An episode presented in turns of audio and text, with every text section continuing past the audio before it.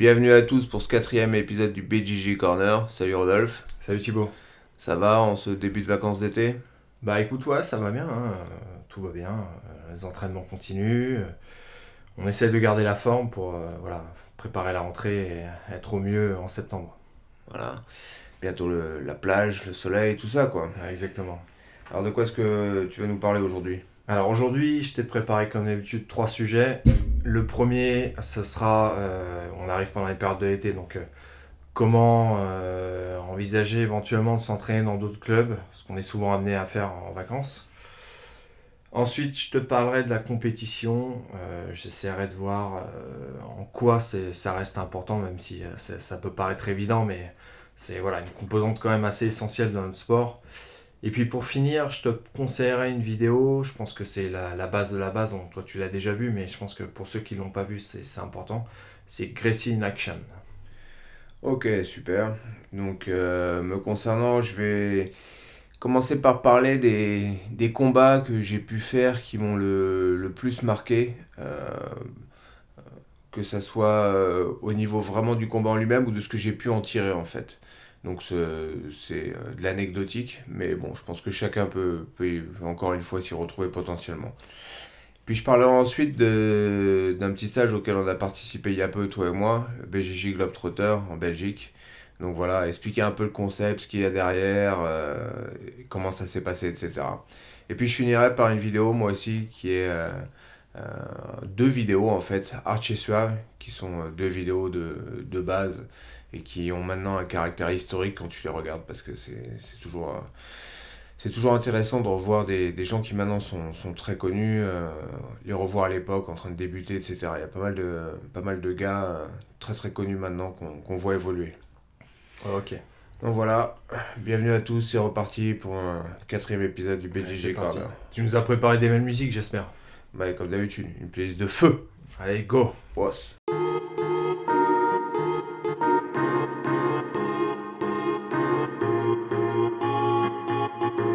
BJJ Corner.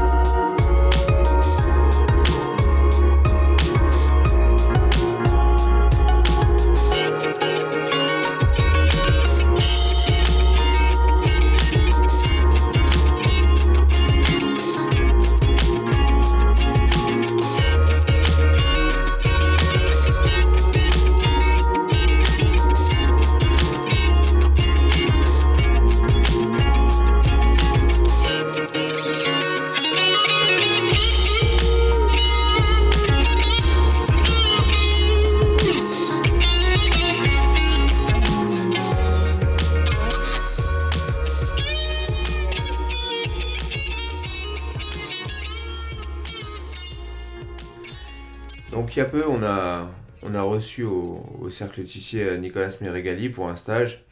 Et euh, donc on, a passé un petit peu de temps avec lui euh, lors de la semaine qui a précédé le, le dit stage. On s'est un petit peu entraîné avec. Et j'ai un de mes élèves qui m'a posé une question qui peut paraître assez naïve, qui, est, qui était est-ce que c'est le gars le plus fort avec qui tu as tourné? Donc bon, ça m'a- fait réfléchir en tout cas. À quelles étaient les randonnées qui m'avaient le, le plus marqué. C'est difficile de dire qui est, qui est la personne la plus forte avec qui j'ai tourné parce que déjà il y a toute la phase où on était plus dans l'apprentissage euh, avant la ceinture noire où bah voilà on n'avait pas un niveau euh, foufou et euh, n'importe quel gars euh, un peu connu c'était une montagne. Mais c'est plus de se rappeler quelles sont les randonnées qui, qui m'ont qui m'ont marqué, qui ont eu un impact au moment où, euh, où je les ai faits, et qui ont peut-être même laissé une trace et qui ont construit mon jeu. ok? Tu, tu parles de, combat euh, lors de stage, euh, en entraînement ou éventuellement aussi en Bah, compétition avec des mecs connus? Les deux, les deux. C'est-à-dire, les, les... je me suis pas limité à, un seul type de, de, de combat. Et j'ai, donc j'ai réfléchi rapidement à quels étaient les, les combats et les adversaires que j'avais eus qui avaient laissé une empreinte dans, dans mon jiu-jitsu d'aujourd'hui. Et donc, euh, voilà, j'ai dressé une, un top 3, on va dire. Parce qu'il y en aurait beaucoup plus à mettre, bien sûr. Mais le top 3 des, des, des, des combats ou randonnées de club, hein, les, les plus marquants. Donc, euh, le premier, c'est euh, contre Marcelo Garcia. Donc, euh, Marcelo Garcia, à l'époque, j'étais ceinture marron. Ça s'est passé en avril. Le, le crime s'est déroulé en avril 2006. lors, de, lors d'un stage euh, qui avait été organisé par Hugo Février à l'époque. Il avait euh, ramené euh, Marcelo Garcia sur Paris. Euh, et donc, il avait donné un stage, mais nous n'avions pas tourné avec lui lors de ce stage. Je sais pas si tu te souviens de ce stage. Si, ouais, je me rappelle très bien, ouais. Bah, il avait combattu avec pas mal de, de mecs assez connus aujourd'hui d'ailleurs. Mais euh, du coup, il pouvait pas tourner avec tout le monde vu que ça, ça, il y avait un temps limité. Et euh, je te laisse raconter la suite, mais on avait été invités en tout cas pour. euh, Ouais, Hugo Février sympathiquement nous avait proposé de, de venir euh, passer euh, les entraînements de, de la semaine, donc, où on était en comité restreint, avec donc Marcelo Garcia qui participait aux entraînements. Donc on était, je sais plus, une vingtaine sur le tapis. Ouais, c'est ça. Et euh, donc c'est c'est à cette occasion que j'ai pu tourner avec, euh, avec lui pour la première fois. Et donc, euh, bon, bah, sans surprise, euh, j'ai subi. Hein. Euh, mais ce qui est intéressant, c'est la, la, la manière la, la façon dont les choses se sont passées. En fait, il était très connu à cette époque pour sa X-Guard, ok, ses prises de dos, etc. Mais moi, ce qui m'a vraiment marqué, c'est ce qui amène à la X-Guard, ce qui est une technique qu'il appelle lui two on one, où en gros il vient saisir une manche avec ses deux mains. Et là, ça devient très compliqué de faire quoi que ce soit parce qu'il il te tient à distance, ce qui fait que par exemple ta main, ta main droite avancée est bloquée, tu n'arrives pas à le saisir. Si je me rappelle bien, d'ailleurs, au stage, il avait commencé à montrer les techniques là-dessus. hein. Oui, exact. Il avait montré ça et euh, c'était pas forcément ce à quoi on s'attendait euh, Exactement, directement. Exactement. Et, c'est là que c'est c'est important justement de, de pouvoir, si possible, euh, montrer en pratique ce qu'on montre en stage. Et là, c'est ce qui s'était passé. C'est-à-dire que durant son stage, il a montré cette technique. Et en l'ai- j'ai pu ressentir. Et bah forcément, quand, quand tu ressens le truc, euh, tu crois dix fois plus à la technique. Et du, du coup, bah, tu, voilà, après, tu, tu la pratiques et tu en, tu, en, tu en fais quelque chose. Donc il y a cette technique-là qui m'avait vraiment marqué, qui a fait que, que j'arrivais pas du tout à, à poser mes grippes, à faire quoi que ce soit. J'étais directement Mm. euh, vulnérable. Que ça soit pour me faire prendre le dos ou pour, le, ou pour que lui mette sa X-Guard, donc qui était sa garde favorite, à partir de laquelle euh, voilà, tu t'envoles, hein, il, te, il te renverse direct. euh.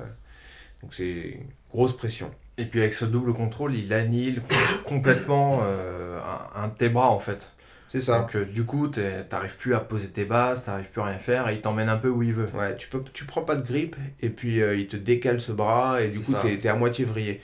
D'ailleurs, je vous invite à regarder euh, les, ces combats en kimono de l'époque 2004-2005, euh, quand il avait battu Galvao euh, deux fois de suite. euh, voilà. Re- regardez ces combats-là, vous verrez qu'il commence toujours ses combats en se concentrant pour attraper un bras avec ses, avec ses deux mains.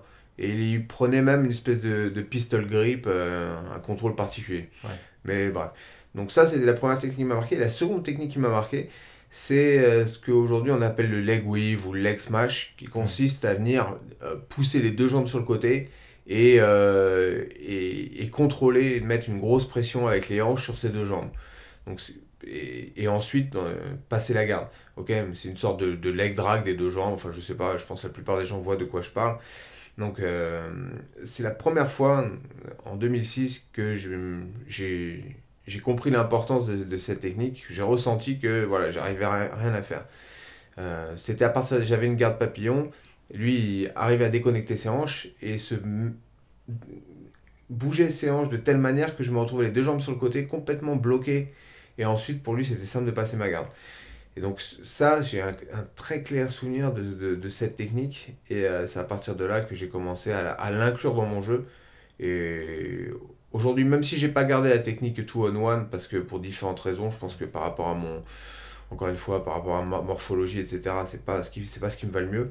Par contre, j'ai, j'ai vraiment gardé en passage le leg wave. Et, et- et du coup, j'ai, ces, ces dix dernières années, j'ai vraiment développé cette technique. Puis c'est un petit mouvement qui, qui met vite en danger quand même. Oui, c'est ça. Puis qui, est, qui fait que tu te retrouves dans une bonne position et mauvaise pour l'adversaire, dans laquelle toi tu peux te reposer, qui est vraiment compliqué pour lui.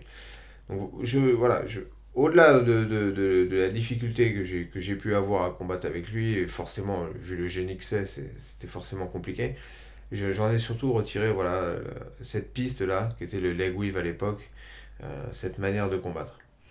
Euh, autre combattant qui m'a beaucoup marqué, peu après, hein, trois mois après, c'était euh, à la Coupe du Monde à Niterói, à Rio donc, en juillet 2006. au, je sais plus, second tour, je crois.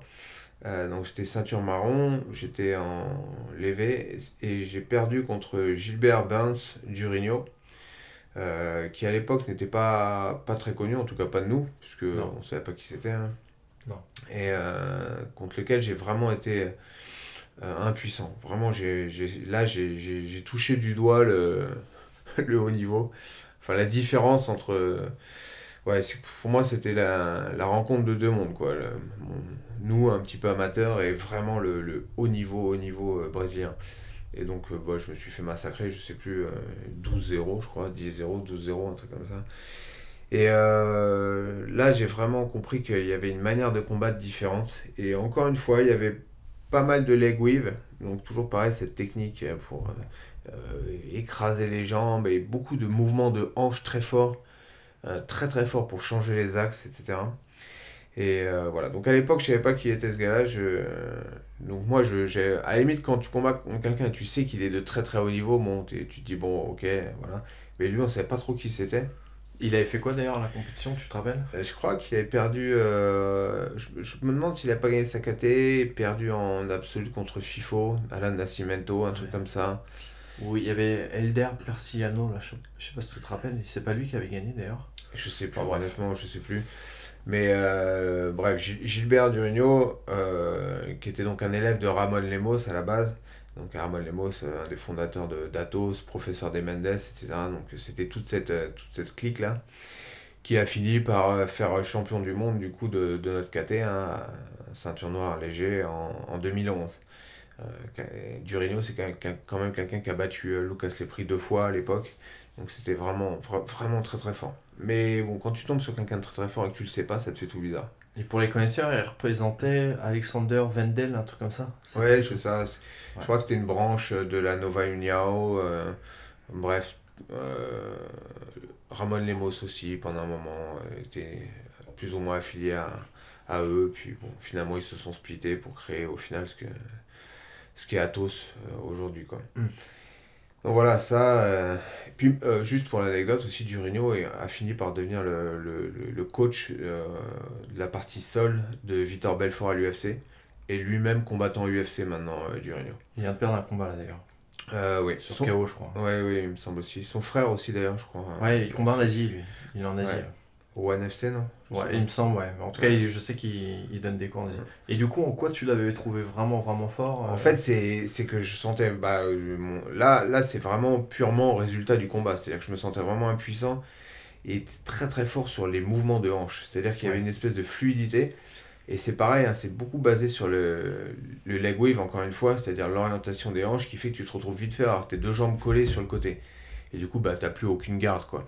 Sauf que lui, en plus du simple leg weave, euh, bah, était en mode compétition et euh, changeait les axes très très rapidement. C'est-à-dire il attaquait à droite, puis à gauche, il repartait, et avec une fluidité au niveau des, des hanches que j'ai moi-même cherché à reproduire ensuite hein, dans, les, dans les années qui, qui ont suivi. Quoi. Et dans mes souvenirs, il avait une très bonne de l'arriva profonde aussi.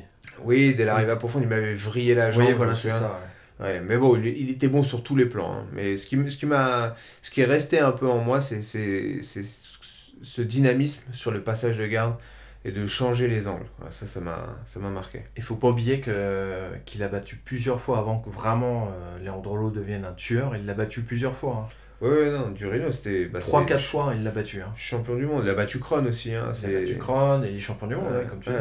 Sauf que nous, bah, à cette époque-là, personne ne m'avait prévenu, moi. Alors, il n'avait pas le même physique qu'aujourd'hui. Hein. Non. Parce que je me rappelle l'avoir vu torse nu avant que tu combattes, je me suis dit, bon, lui, tu, ça devrait y aller parce que, bon, réflexion conne, hein, mais je m'étais dit, il est pas musclé, tu devrais pouvoir le battre. Sachant qu'aujourd'hui, il est monstrueux. Ouais, non, bah après, oui, bon. Enfin, je sais pas quel, quel est son régime alimentaire, mais bon, combattant l'UFC, champion du monde, bref.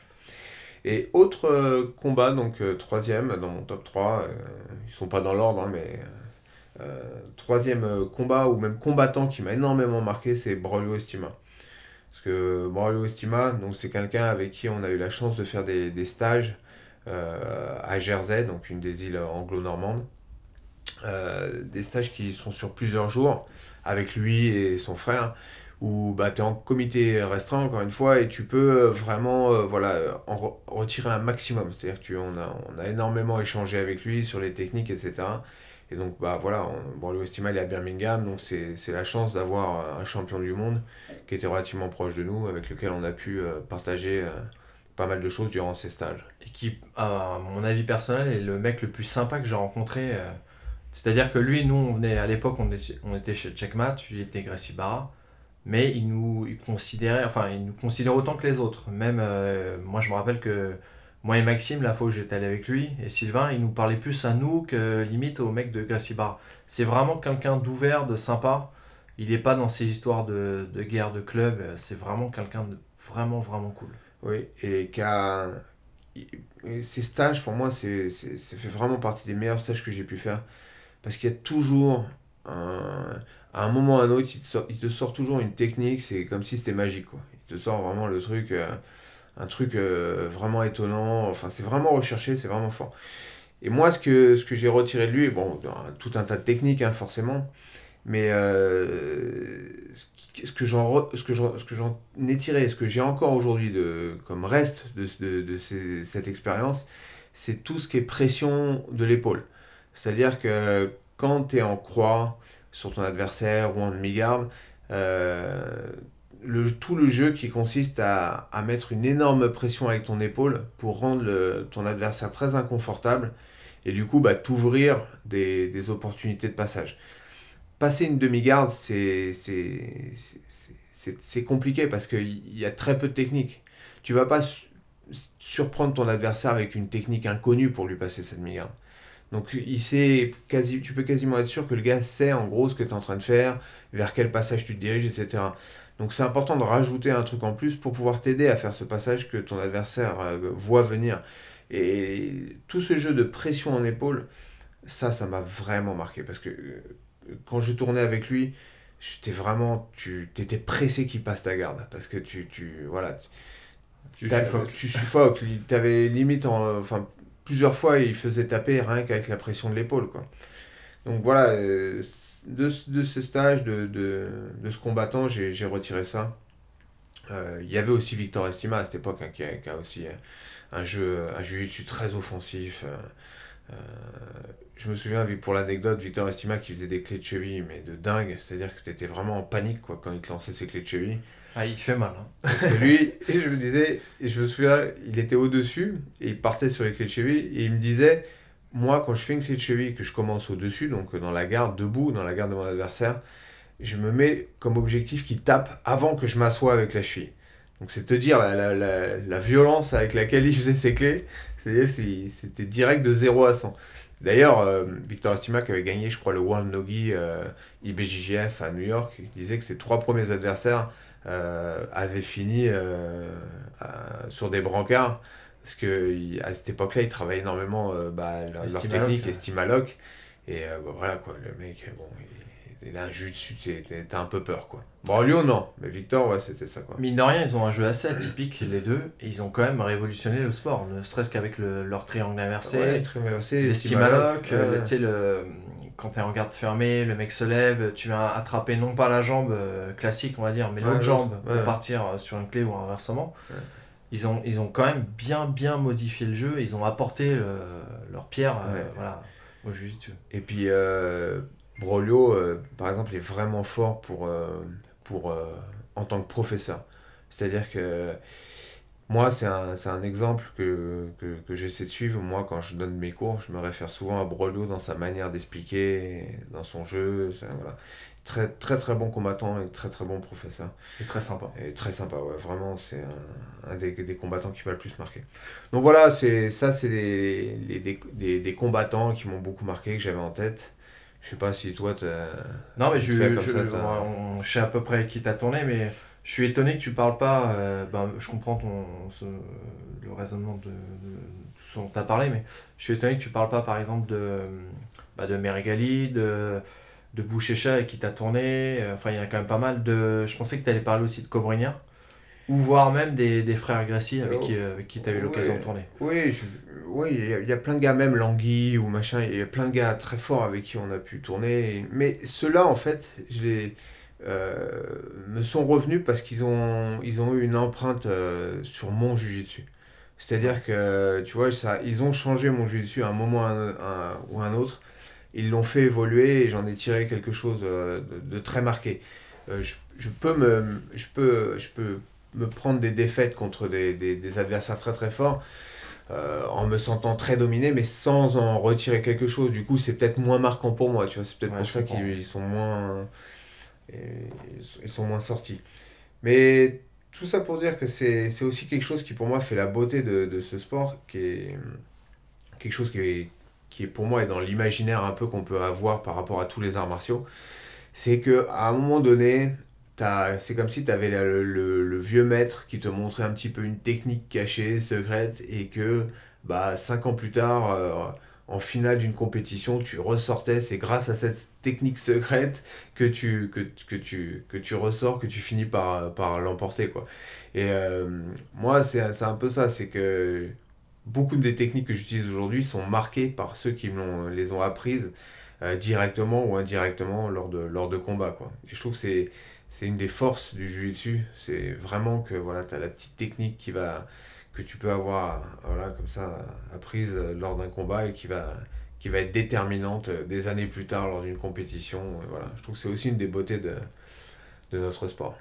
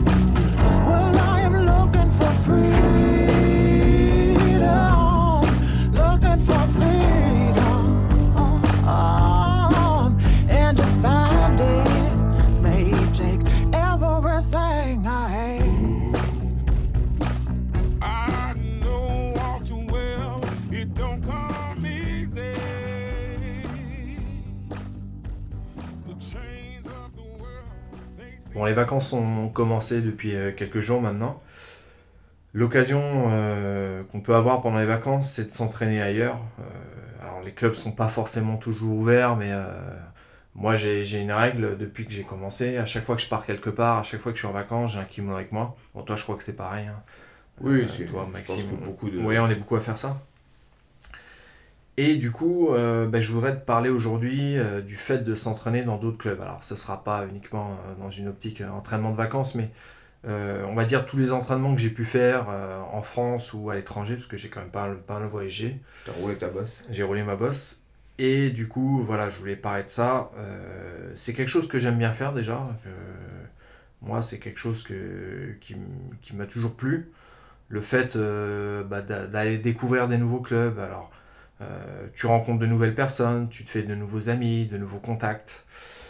Tu vois également de nouvelles manières de, d'enseigner, des nouvelles manières de s'entraîner. Euh, Tu sais, par exemple, c'est, intéressant parce que des fois, tu arrives, tu vois juste l'échauffement. Chaque club a ses, petits, euh, ses petites manières de faire et tout. Puis après, ça peut te donner des idées pour toi d'améliorer, modifier ton, ta manière d'enseigner.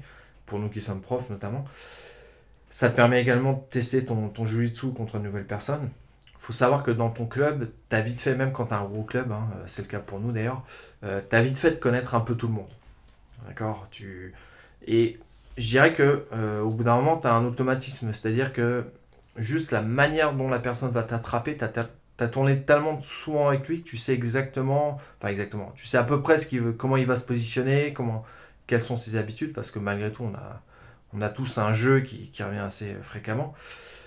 Du coup, là, quand tu vas dans des autres clubs, tu, euh, tu testes ton, ton jiu-jitsu et tu peux avoir des personnes qui combattent vraiment différemment. Et ça, ça t'améliore. Ça te permet de, de, voilà, de, de, confronter ton jiu-jitsu euh, euh, dans un autre cadre. Plus le fait que, alors ça, les gens, les gens qui, qui vont souvent s'entraîner dans des, dans des, dans d'autres clubs le savent. c'est quand même difficile, c'est quand même assez éprouvant en termes de, de, combat lorsque tu vas dans un autre club. Je sais pas si toi tu, tu ressens ça. Ouais, si. Après, en plus, souvent, souvent quand, par exemple, à l'étranger, tu te, t'es, t'es décalqué parce que voilà, tu as le décalage horaire, des trucs comme ça. Puis oui, t'as pas tes repères, tu combats peut-être pas à l'heure à laquelle tu as l'habitude de combattre. Le mec, dès le départ, il te tient euh, d'une manière différente de, de, de, des combattants avec lesquels tu as l'habitude de tourner, etc. Mais oui, je te rejoins, c'est, très important de faire ça, de pouvoir tourner avec des gens différents. C'est aussi bien euh, de le faire, par exemple, dans les open mat. Hein, parce qu'au final, ça se rapproche un peu euh, une, c'est une sorte de version gentille de la compétition. C'est-à-dire, tu arrives avec quelqu'un, bah, tu sais pas quel va être son jeu. Et ça, bah, c'est, fondamental. Et euh, par exemple, je sais que, moi je parle de lui souvent, mais Cédric, avec son travail, il, a eu l'occasion de, faire un peu le tour de la France. Il s'entraînait énormément dans des clubs un peu partout. Et il m'avait dit que ça l'avait vraiment fait progresser. Ça lui avait permis vraiment de, se confronter à différents types d'adversaires. Et, je pense que c'est vraiment quelque chose d'important. Pour en venir au fait que c'est assez éprouvant, euh, moi je me rappelle notamment m'être entraîné euh, dans le club Axis au Japon, qui est un club assez connu en fait.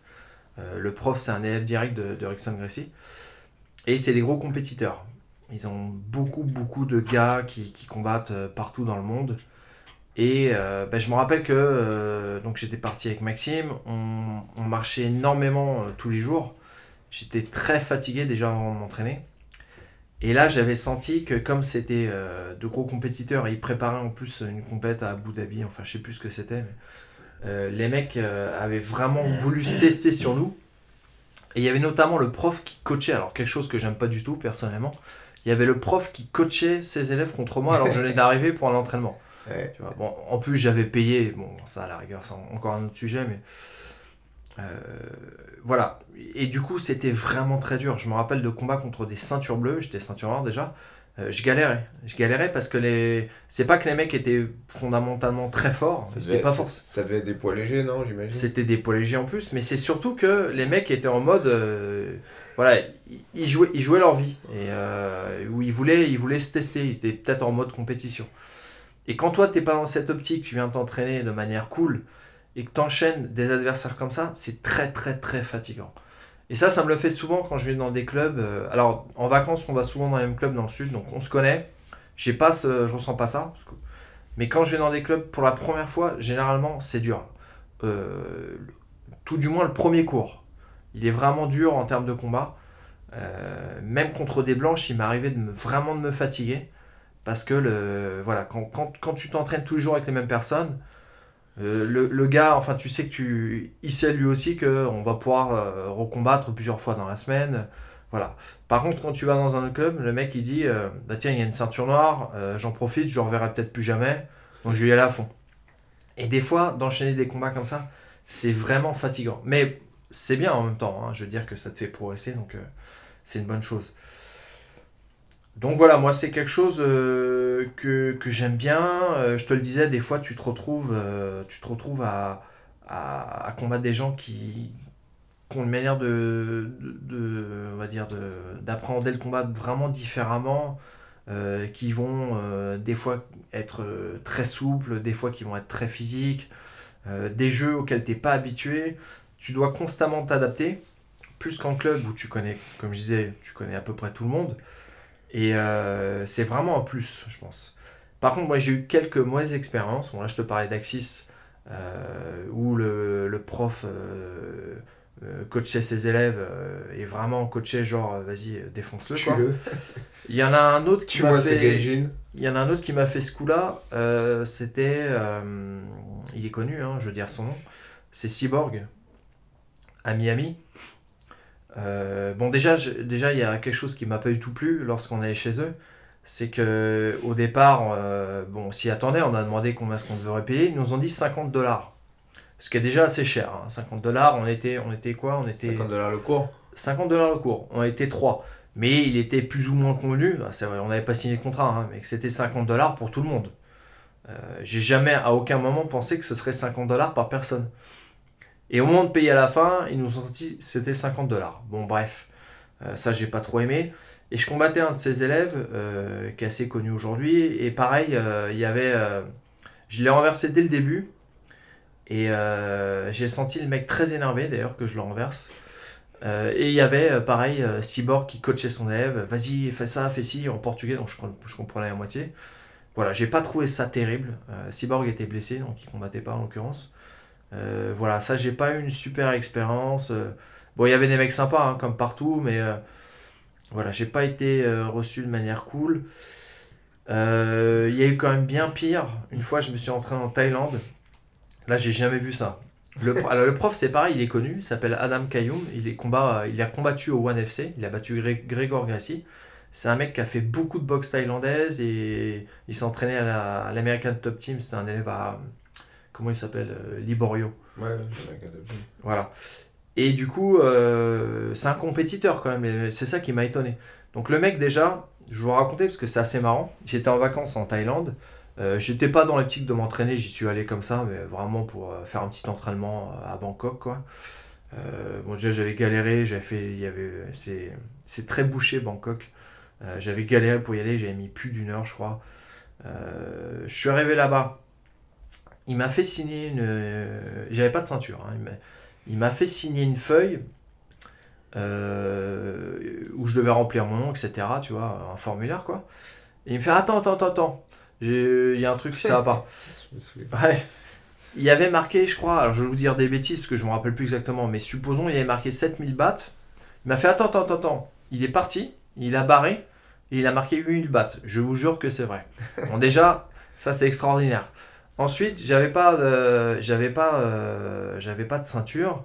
Euh, au début, il était cool. Je lui fais, je suis ceinture marron. J'étais ceinture marron à l'époque. T'avais juste ton kimono, mais pas J'avais juste mon, voilà exactement.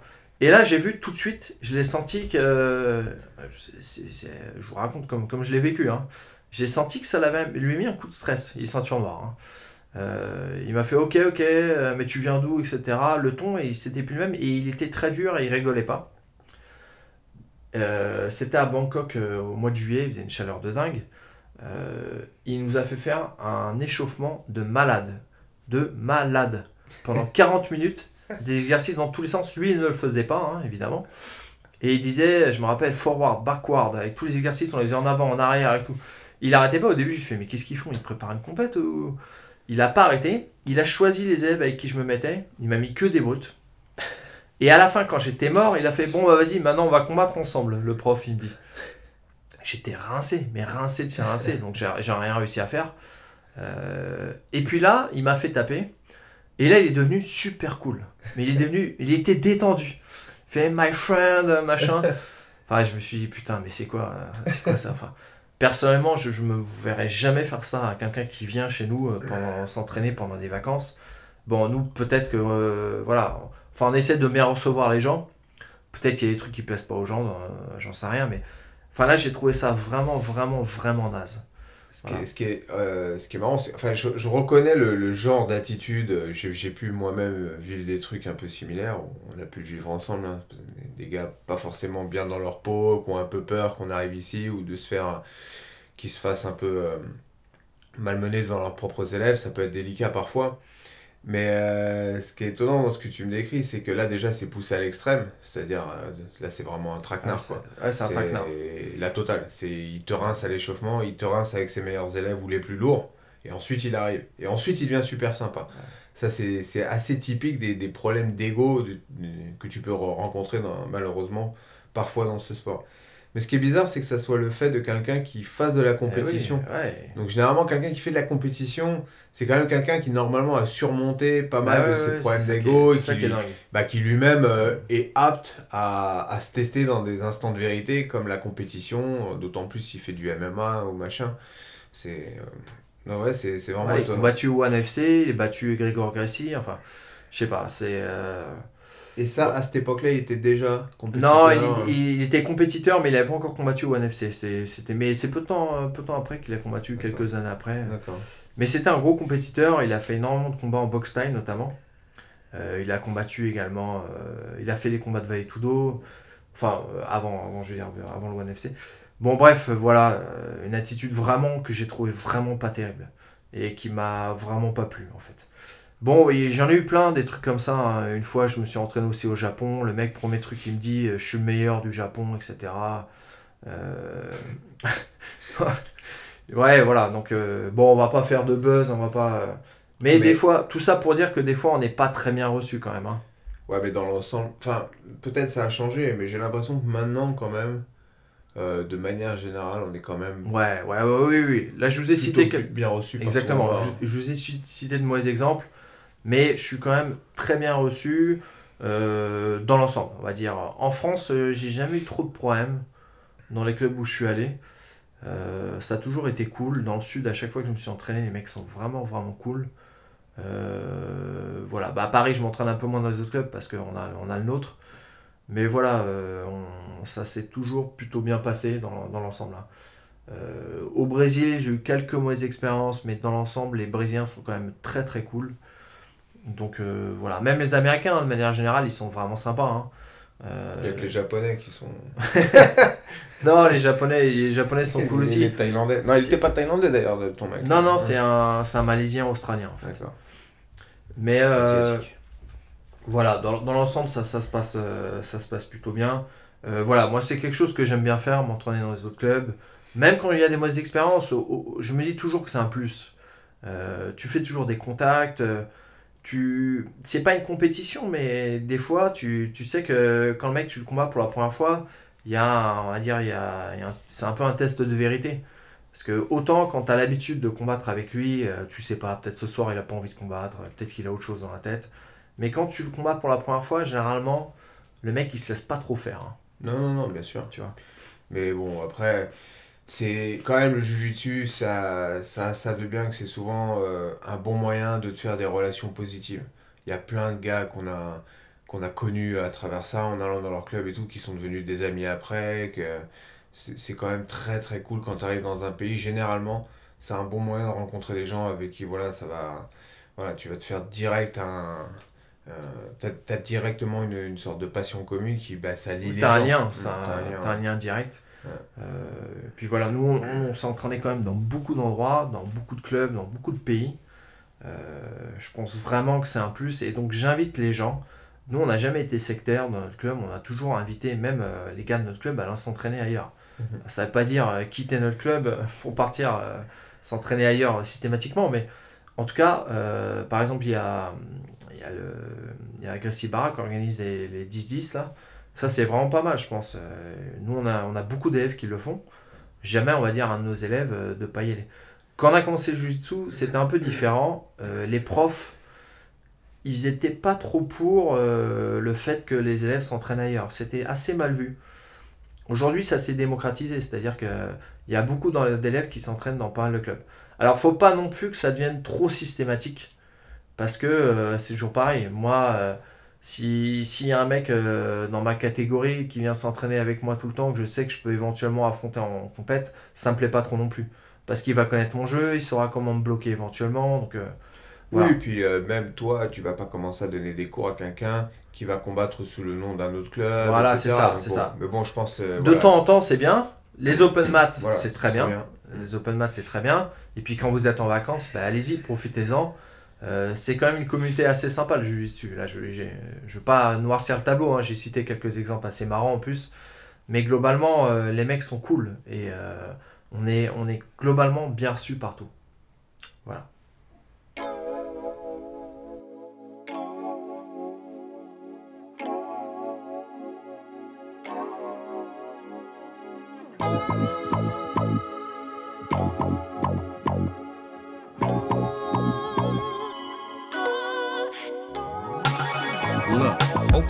Eyes, deja vu in ways I knew. My focus remains on you. I'm so true. I love that, cause who would've knew? LBC me, do what it do. Question Is your bath water ran for ya?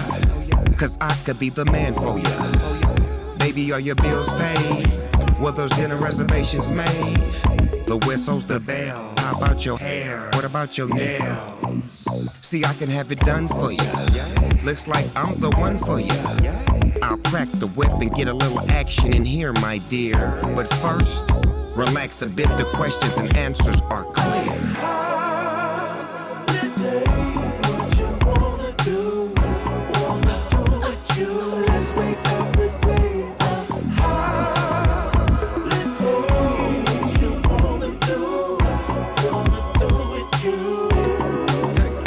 Take off, smile at you, smile. I got my eyes on you. I wanna climb on you. Can I ride with you? Can I touch the sky with you?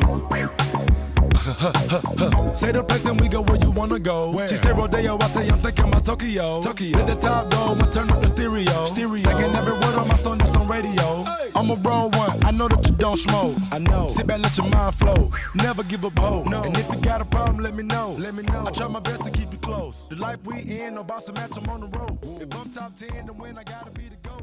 Donc, euh, je vais faire un petit résumé sur une expérience qu'on a vécue ensemble. C'est euh, le stage en Belgique qu'on a fait à Leuven euh, avec l'organisation BJJ Globetrotter. Donc, BJJ Globetrotter, qu'est-ce que c'est? C'est une espèce de. C'est pas une académie, c'est un truc entre l'académie, le concept. Une association, une société même. je Ouais, une association. Ouais, je pense qu'il y a une société derrière. C'est quelque chose qui a été créé par Christian Grogard. Alors, Christian Grogard, ceinture noire du jiu brésilien, euh, qui nous vient du Danemark, euh, qui est connu pour avoir, euh, connu entre guillemets dans, dans le monde du jiu-jitsu, pour l'organisation donc, de, de tous ces stages, et pour avoir commencé par faire une sorte de tour du monde des, des clubs de jiu-jitsu. Donc c'est un peu ce dont tu parlais tout à l'heure, sauf que lui il a fait à grande échelle, c'est-à-dire qu'il est parti du Danemark avec un kimono, un sac, et puis il est parti de pays en pays en faisant une sorte de petit tour du monde, euh, en, en allant dans les clubs et en étant logé en échange de, voilà, de cours que lui donnait, des techniques qu'il montrait. Sur lequel il communiquait via son blog, Exact. qui était très connu. Exact. Alors il me semble qu'il était marron à l'époque, je crois, quand il faisait ça, de mémoire. Euh, c'est un blog que je suivais, hein, je suivi dès les, dès les premiers jours, que je trouvais très intéressant, parce qu'il allait euh, dans des clubs, dans, dans des pays, je sais plus où est-ce qu'il se retrouvait, dans des pays pas possibles, il lui arrivait des trucs, enfin bon bref, c'était assez folklorique. Il prenait des très belles photos aussi. hein, il avait- Ouais, C'est exact. un vrai photographe. hein. Exact, exact, de belles photos. Et bon, c'était vraiment sympa de, de suivre son périple comme ça euh, et de voir euh, que voilà, il y avait des clubs de jiu-jitsu en Moldavie ou je ne sais où. Il n'est pas allé directement, si tu veux, dans les grands spots. Il n'a pas fait. euh, c'était pas euh, Rio de Janeiro, Sao Paulo, Costa Mesa. Quoi.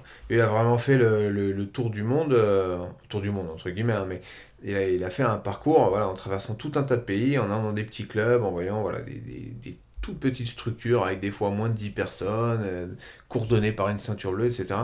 Et bref, c'était vraiment sympa à suivre, et d'ailleurs ça a eu pas mal de succès, euh, il a eu une petite communauté qui s'est créée autour de ça. Puis euh, lui en a fait un livre, donc il a fait un livre hein, qui était disponible euh, à l'époque, je me souviens, sur Amazon et tout. BJJ Globetrotter, je crois, ça s'appelle d'ailleurs. Tu as lu d'ailleurs non? J'ai pas lu, parce qu'en gros, c'était en gros, c'était une compilation de, de, de son blog. De, des articles de son blog, etc. Bon, rédigé et tout, mais j'avais pas la force. déjà euh, plus ou moins tout lu. Ouais, puis c'était en anglais, et puis tu sais lire en anglais, c'est toujours un peu. euh, euh, mais je connaissais l'histoire, tu vois.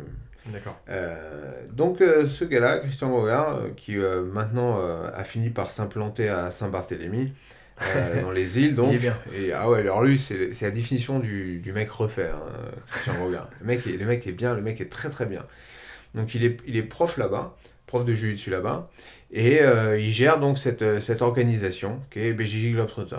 Donc je vous invite à aller voir, jeter un petit coup d'œil sur le, le site internet bjjglobetrotter.com, je crois. Vous faites une recherche Google, vous allez vite trouver. Et donc ils organisent des, des stages euh, tous les euh, deux semaines, trois semaines, tous les mois, euh, à travers le monde. Donc là, donc nous, on a fait celui-là en Belgique, là, à Leuven. Juste après, ils en faisaient un au Groenland, juste après en Islande, et juste après en Allemagne. Voilà, tout ça sur juillet-août, par exemple. Juste avant, ils étaient dans le Maine, aux États-Unis. Bref, il y a tout un parcours comme ça, et euh, à chaque fois, c'est des, des gros stages sur euh, plusieurs jours, euh, avec un programme, un planning, avec un ensemble d'intervenants, etc. C'est une vraie organisation, il y a un gros truc. C'est une vraie organisation. C'est carré, on sent qu'ils ont rodé le truc. Exactement. Donc euh, nous, on, on a été euh, invités euh, par euh, Christian et son équipe. On a eu l'honneur d'être invité. parce qu'on avait quelques relations en commun. On connaît bien Bruno Mathias qui, qui y participe depuis un moment. Bruno Mathias, donc brésilien de Cantagallo, Rio, qui maintenant est installé en Suède. Et euh, donc ils nous ont contactés pour qu'on aille euh, intervenir là-bas en tant que, tant que coach et voilà, donner quelques, quelques cours. On n'avait pas, un- pas un grand créneau pour le faire. Non. Donc malheureusement, on n'a fait que euh, deux jours sur les cinq que comptait ce, ce stage. Alors, euh, c'est un gros stage, hein, dans le sens où il y avait 270 personnes donc, euh, sur ces cinq jours. Il y avait une quinzaine de profs, je crois, à peu près.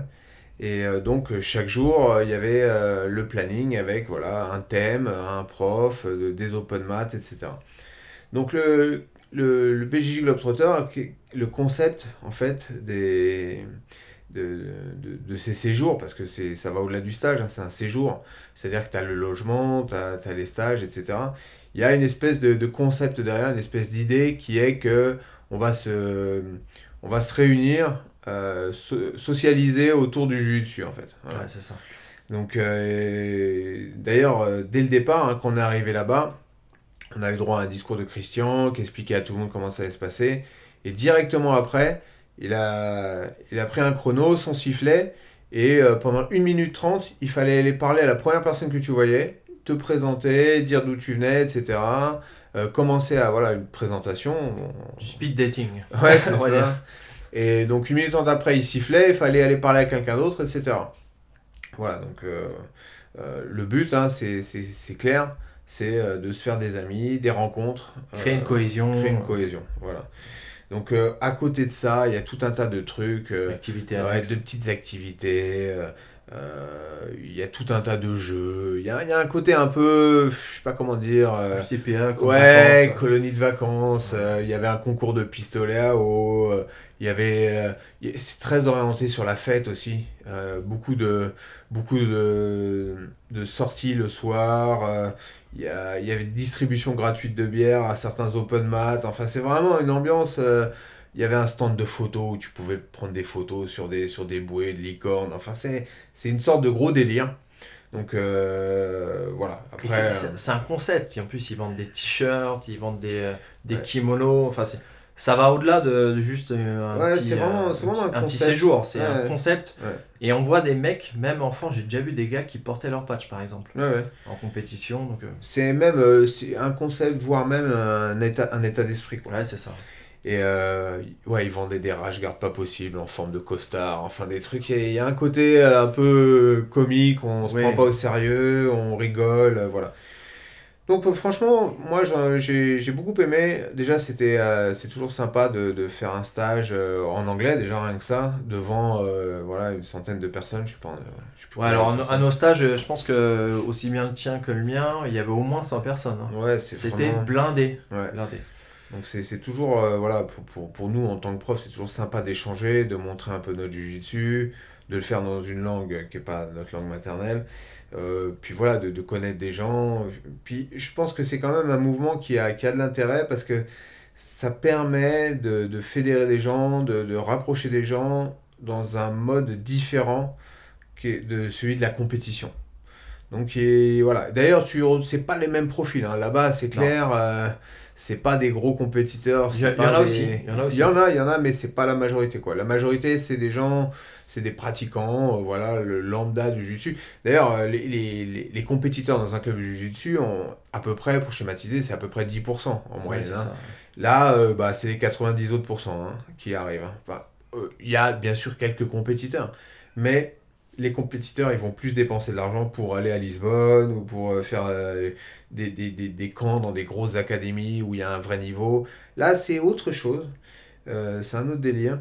Et, euh, et je trouve ça bien que ça existe. Ça, il y avait pas mal d'Américains, on sent qu'ils sont, Ah ouais. ils adhèrent pas mal à ce concept en fait. Euh, Et beaucoup d'Américains, Ouais. je pense, que c'est un état d'esprit qui leur convient bien. Euh, des Français, il y en avait pas des masses. hein. À part nous, il y en avait un, il y en avait un, il y avait un Luxembourgeois. Voilà, pas vu des masses de Français, beaucoup de Nordiques aussi. Moi personnellement, euh, si je peux donner mon Bien point de vue, euh, je trouve que c'est une très bonne expérience. Moi, euh, ça m'a fait un peu stresser parce que, bon, déjà, c'est la deuxième fois que je donnais un cours en anglais. J'avais donné une fois un cours en anglais à Hong Kong. Euh, mais c'est, vraiment pas facile. Autant parler en anglais devant une ou deux personnes, quand on n'a pas trop l'habitude, ça va. Moi, j'ai, voilà, l'anglais, j'ai eu l'occasion de le parler un peu dans, mon activité professionnelle. Donc, je je, suis- je suis pas non plus, je pars pas de zéro, on va dire. Mais euh, parler en anglais devant euh, une ou deux, cinq personnes, ça va. Mais quand tu es face à 100 personnes qui sont tous euh, anglophones, qui parlent tous très bien, parce que les Nordiques parlent mieux que les Français quand même, mais en général, et beaucoup d'Américains, c'est pas facile. Et après, c'est une, une appréhension qu'on a peut-être tort d'avoir, nous Français. On en parlait en rigolant, mais c'est vrai que c'est typiquement français de, de foutre de la gueule sur, d'un mauvais accent. En fait, euh, là, j'ai remarqué que je parlais pas parfaitement bien, mais j'ai remarqué que les gens étaient très tolérants et euh, ils essayaient vraiment de comprendre ce que tu cherches à leur dire. Il n'y avait pas de. Même quand je disais des conneries, euh, le seul qui aurait pu rire, c'est Thibaut, quoi. Ou l'autre français, à la rigueur. mais eux, ils n'étaient pas du tout dans cette optique de, voilà, de, de rire du fait que, qu'on parle pas bien. Et puis. Voilà, il y a, y a ce fait de parler anglais, et puis le fait qu'il y ait beaucoup de monde, des gens qu'on connaît pas du tout, parce que quand on donne des stages en France, il y a toujours des personnes qu'on connaît. Là, euh, je veux dire, je- moi je connaissais personne de tout le. Toi, tu connaissais une personne, je crois, Mhm. une ou deux. Moi, je connaissais, euh, je connaissais personne, ou alors je les connaissais de juste de nom. Mais euh, voilà, c'est quand même, euh, c'était quand même une bonne expérience. Euh, c'est pas facile de trouver le bon dosage aussi, parce que autant moi j'ai j'ai essayé de montrer des techniques un peu, euh, des techniques un peu avancées, et au cours d'une une technique que j'ai montrée, j'ai vu qu'il y avait beaucoup de personnes qui avaient du mal. Euh, voilà, c'est des techniques des fois qui vont être basées sur, euh, sur ton gabarit, donc euh, c'est pas forcément simple de trouver le bon dosage. Du coup, c'est vraiment une bonne expérience. J'ai vraiment bien aimé. On a bien fait de pas rester trop longtemps non plus, parce qu'il y avait le, le match France-Belgique le soir. Il était temps de partir. Et il y avait aussi à côté des, des, des stages, des, des cours de jiu-jitsu, il y avait aussi, ils organisaient aussi des espèces de conférences sur, euh, sur des trucs qui, qui allaient au-delà du, du, du jiu-jitsu. C'est-à-dire qu'il y avait des professeurs euh, qui expliquaient comment gérer une académie, où il y avait Christian euh, Grogard là, qui donnait un, une convention sur euh, comment avoir des idées et réussir à les mettre en pratique. Enfin, des trucs plus euh, limite de management personnel, de, de développement, etc., qui, qui peuvent aussi intéresser du monde. Qui est très à la mode aussi. Ouais, très à la mode, notamment chez les anglo-saxons. Mais euh, ouais, pour en revenir à Christian Grogard, là, c'est vraiment quelqu'un qui... qui, a, qui a réussi quand même quelque part, parce que le, le mec nous fait un petit, un petit blog de son petit tour du monde, finit par faire prof à Saint-Barth, et maintenant tu peux être sûr qu'il vit de ça. Parce que tu vois le, le site, le, nom, le nombre de stages qu'ils organisent, le prix auquel ils les vendent, le, le, le, le succès que ça a, c'est une entreprise. Je quoi. pense que ça génère beaucoup, beaucoup d'argent. Je pense aussi, ouais. Donc je, je pense que lui, il est vraiment, il est vraiment refait, comme on dit, quoi.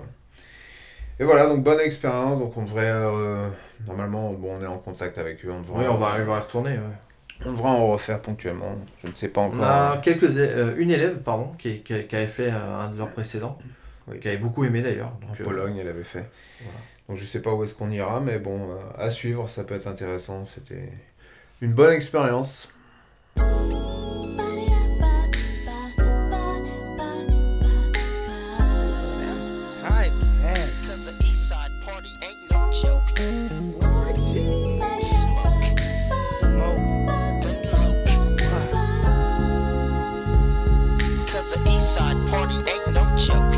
First stop PCH in Atlantic, the home front, poly apartments. When my party still jumps from dusk to dawn, making me young. Cause I'm out late, smoking in the cut with the homies. 86 a date, don't feel like tripping tonight. So I get back, more concerned with my paper. Cause now I'm on contract. Wondering if this meal ticket a guarantee. Me away out of the east side of LB. But you know, like I know, ain't no place like home. Going for a second, best believe that I'm back home. 24 7 where the love just don't stop. Comedian on deck help the homies on the block get together. Cause ain't nothing changed but my mood. I might get to tweak and start to tripping on fools. But I chill, I hang with them niggas that's real.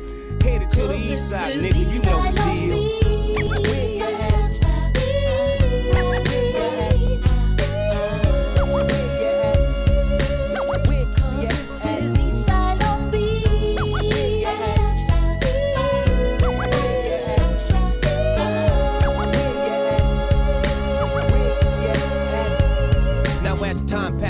Sit and wonder where it all went. Days at King Park when free lunch was the lick. Hanging out, bagging with the homies on the block. Some working jobs, others slinging rocks. Blazing up that top, bumping, shipping way back. All my niggas in the cut, trying to keep away from flat. Everybody drinking, so we all gotta stroll. Some drinking eight ball, others black and gold. Gotta get my haircut, so you know I got to peel. Bailing back on PCH, on my way to Bobby Neal's. Tighten up my fate, make a stop at Donc maintenant, je vais te parler de, bah, la compétition de, manière générale. Alors c'est vrai que c'est quelque chose dont on a très souvent parlé, le fait de faire de la compète ou de ne pas en faire éventuellement d'ailleurs. Euh, J'en ai parlé beaucoup avec toi, avec Maxime, euh, avec nos élèves aussi. Parce que on s'est souvent posé la question, nous. Pourquoi nous? Parce que moi, personnellement, j'ai jamais aimé la compétition en jiu-jitsu brésilien. J'en ai déjà parlé lors d'un précédent BJJ Corner, mais c'est vraiment quelque chose que c'est, mon point de vue personnel, hein, mais euh, auquel j'ai rarement pris du plaisir. D'accord? Il y a le facteur attente, t'attends énormément. Tu arrivé, je me rappelle, de combattre au Brésil notamment, euh, d'être arrivé à 10h parce que toi tu combattais le matin, et moi d'avoir combattu à euh, 21h30, je me rappelle. Ouais. Euh, C'était l'époque où c'était pas encore organisé aussi Ouais, bien. euh, c'était la, la Copa do Mundo. Euh, je me rappelle, on était parti super tard. En Et- plus, il n'y avait pas d'air d'échauffement, je m'échauffais sur un. C'était à. D'ailleurs, c'était où d'ailleurs? Niterroy aussi, C'était à Niterroy. hein. Et, et juste pour la- l'anecdote, à cette époque-là, c'était pas rare de voir des, des, des, des combattants euh, commencer leur, leur compétition à minuit, une heure hein, du mat. Tellement c'était organisé à, à l'arrache, quoi. Voilà. Et je me rappelle m'échauffer sur, le, sur un terrain de basket. Euh, je roulais au sol avec mon kimono. Enfin, le truc à l'arrache. Voilà, il y a le, le facteur stress. On aura beau dire ce qu'on veut, mais une compète, c'est quand même très stressant. Euh, le fait de rester focalisé, parce que autant le jour peut être, euh, peut être compliqué, ce qui, est, ce qui est encore pire pour la compète, de mon point de vue, c'est les jours qui précèdent. C'est-à-dire qu'il faut rester focalisé. Tu es concentré sur ton sommeil, sur ton stress, sur ce que tu manges. Donc voilà, c'est quelque chose, moi, qui personnellement ne m'a jamais plu, m'a toujours euh, fait plus de mal qu'autre chose, je trouve. En tout cas, là, enfin, c'est pas ça que je veux dire, mais ça toujours, euh, je l'ai toujours vécu euh, comme quelque chose de compliqué. Pour autant, je me suis toujours senti obligé d'en faire. Obligé à plusieurs titres. Pourquoi? Bah Déjà, il y a le facteur défi personnel. On en, bah, je, vais revenir un peu sur ce qu'on disait la dernière fois, mais je dirais qu'après, on trouve ça trop facile de ne pas faire de compétition au final. Tu, tu, te, tu restes dans la facilité. C'est la concrétis- concrétisation factuelle de, de ton niveau. On sait bien qu'en combat de club, ça veut tout et rien dire. Combat de club, euh, vous savez pas, la personne en face, elle a peut-être pas envie de combattre ce soir, elle a peut-être des problèmes. Elle voilà, on sait jamais. Compétition, vous pouvez être sûr d'une chose, c'est que vous êtes à fond, votre adversaire est à fond. Si vous le battez aujourd'hui, c'est qu'aujourd'hui vous êtes meilleur que lui. Euh, voilà, il n'y a pas des, ça- y a pas, y a pas de, l'adversaire il va tranquille et tout ça n'existe pas ça en compète. L'adrénaline, le fait qu'il y ait du monde qui regarde, le fait que ça va rester dans votre palmarès, euh, sont des facteurs qui font que voilà, c'est la vérité, c'est le, vrai combat, le résultat. Et puis moi j'avais surtout, je dirais que c'est la chose qui m'a le plus poussé à en faire, c'est le fait de, penser qu'un jour je puisse regretter de, de ne pas en avoir fait. Euh, le palmarès, ça veut tout rien dire. On en a déjà parlé aussi aujourd'hui. euh, les- on- un palmarès, on peut lui faire dire ce qu'on veut. des titres, euh, même des titres de champion du monde, il y en a dans tous les sens. Maintenant, il y a des fédérations, il y en a plein. Il y a Newaza, il y a l'FFL, il y a, euh, il y a le- Abu Dhabi, ACB. Abu Dhabi, ACB, IBJJF. Euh, voilà, des, des championnats du monde, on peut en trouver à, à gauche, à droite. Tu rajoutes les âges, les poids, les ceintures. Voilà, des champions du monde, euh, en France, on en a peut-être euh, 200. Mais euh, le vrai championnat du monde, tout le monde sait, le vrai test, c'est IBJF, ceinture noire adulte. Et ça, on en a qu'une, c'est la 11 Cousin.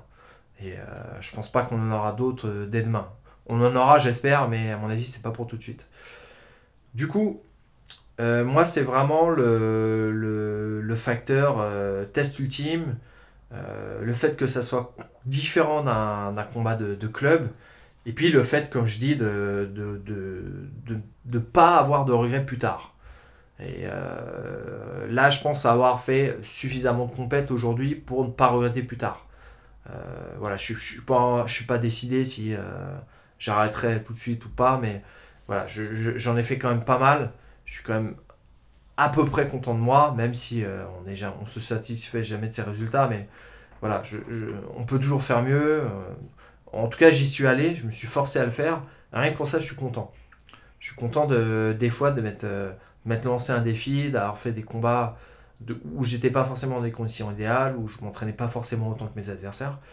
Et c'est quelque chose pour moi qui est important. Je sais pas comment toi tu, tu vis la compète, mais moi ça, ça- c'est un peu ça l'idée. Bah, à peu près pareil que toi. C'est-à-dire que sur le moment, c'est franchement pour apprécier vraiment une compète, ceux qui apprécient une compète pour le moment en tant que tel, euh, c'est c'est délicat. Moi, je préfère être à la plage, me faire un barbecue, écouter de la musique, euh, réfléchir à ce que je vais faire de mes vacances, ce genre de choses.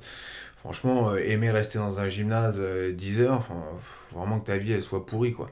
Mais euh, y a, tu as une sensation de vivre quand même. C'est-à-dire que tu fais quelque chose, il y a la notion de défi, c'est quelque chose à faire et c'est quelque chose qui reste. C'est-à-dire qu'au moins tu fais quelque chose, tu, tu marques, tu marques un moment. Et euh, voilà, je pense que ça reste euh, quand même l'aboutissement de, de, de ce qu'on fait. C'est-à-dire que le jiu-jitsu, c'est un art martial, il y a la notion de martial, de guerre.